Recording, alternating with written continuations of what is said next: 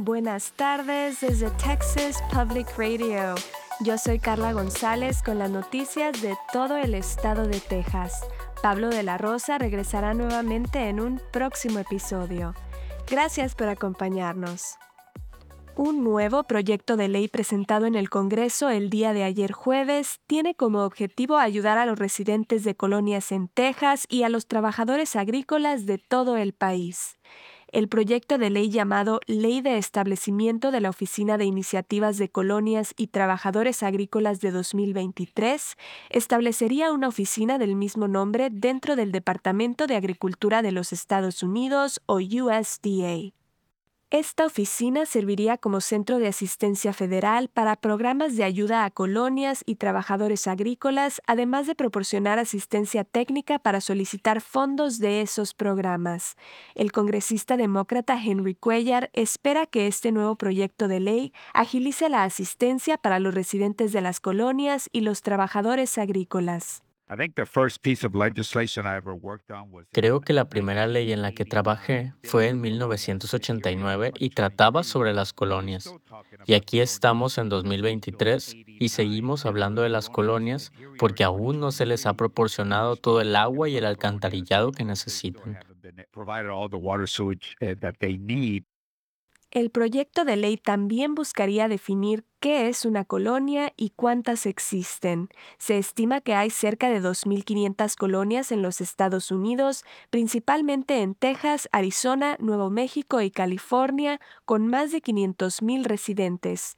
El proyecto de ley fue presentado por el congresista Henry Cuellar, la congresista Verónica Escobar y la congresista Jasmine Crockett, y su objetivo es abordar la falta de infraestructura crítica en las colonias, como el acceso al agua.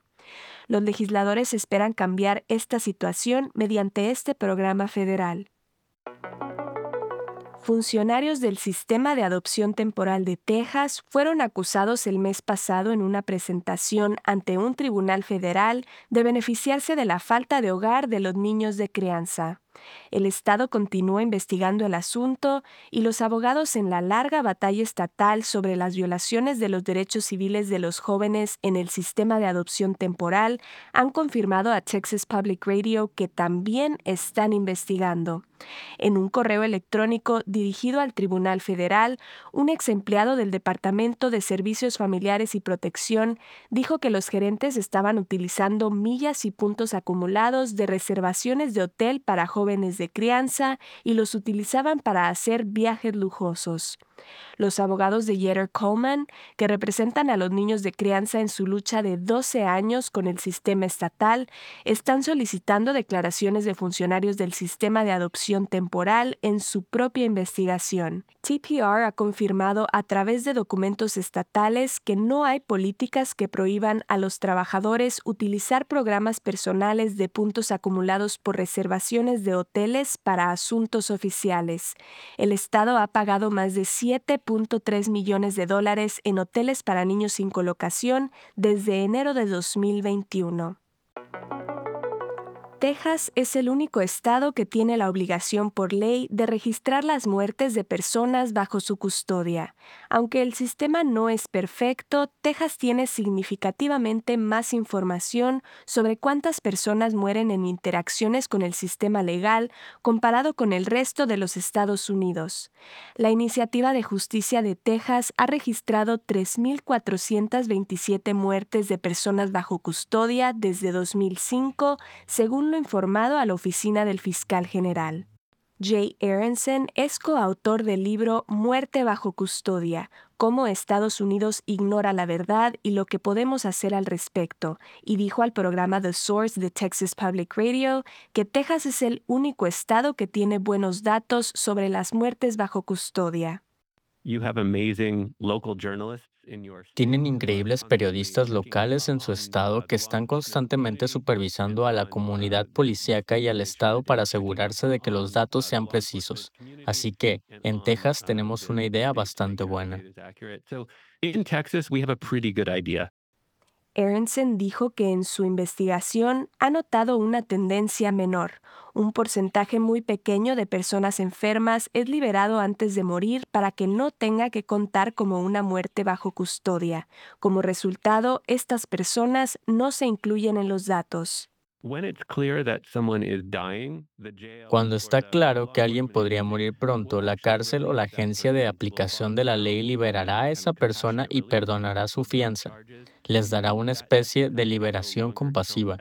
y entonces esa muerte bajo custodia ya no cuenta como una muerte bajo custodia y ya no se informa al fiscal general reported to the Attorney General. Aronson sugiere que agregar una simple casilla en el certificado de función estándar de los Estados Unidos ayudaría a crear una manera confiable de registrar las muertes bajo custodia.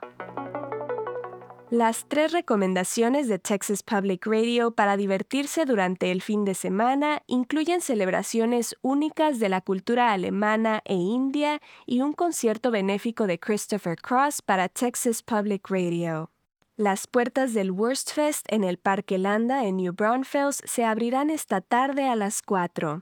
Esta celebración de todo lo relacionado con Alemania se extenderá hasta el 12 de noviembre. Habrá rica comida alemana, cerveza de barril y mucha música. El evento es gratis de lunes a jueves. El Festival de las Luces de Diwali de la India se celebrará el sábado de 4.30 pm a la medianoche en Hemisphere y el Teatro Arneson River. El evento gratuito celebra la cultura india e incluye ceremonias de velas flotantes y fuegos artificiales. Y esta noche, el ganador del Grammy y el Oscar, Christopher Cross, se presentará en The ESPY en el centro de San Antonio después de las 7 pm. El nativo de San Antonio se hizo famoso con canciones como Sailing, Ride Like the Wind y la canción de la película Arthur de la década de 1980. El concierto será en beneficio de Texas Public Radio y las entradas cuestan desde 35 hasta 160 dólares. Esto ha sido TPR Noticias al Día. Siga nuestro canal en YouTube o Facebook para no perderse ninguna historia. Desde el Valle del Río Grande para Texas Public Radio, yo soy Carla González. Texas Mutual Insurance Company estamos celebrando 25 años de dividendos con un récord de 340 millones distribuidos en negocios de Texas. Vea cómo los negocios son mejores con Texas Mutual en texasmutual.com diagonal dividendos.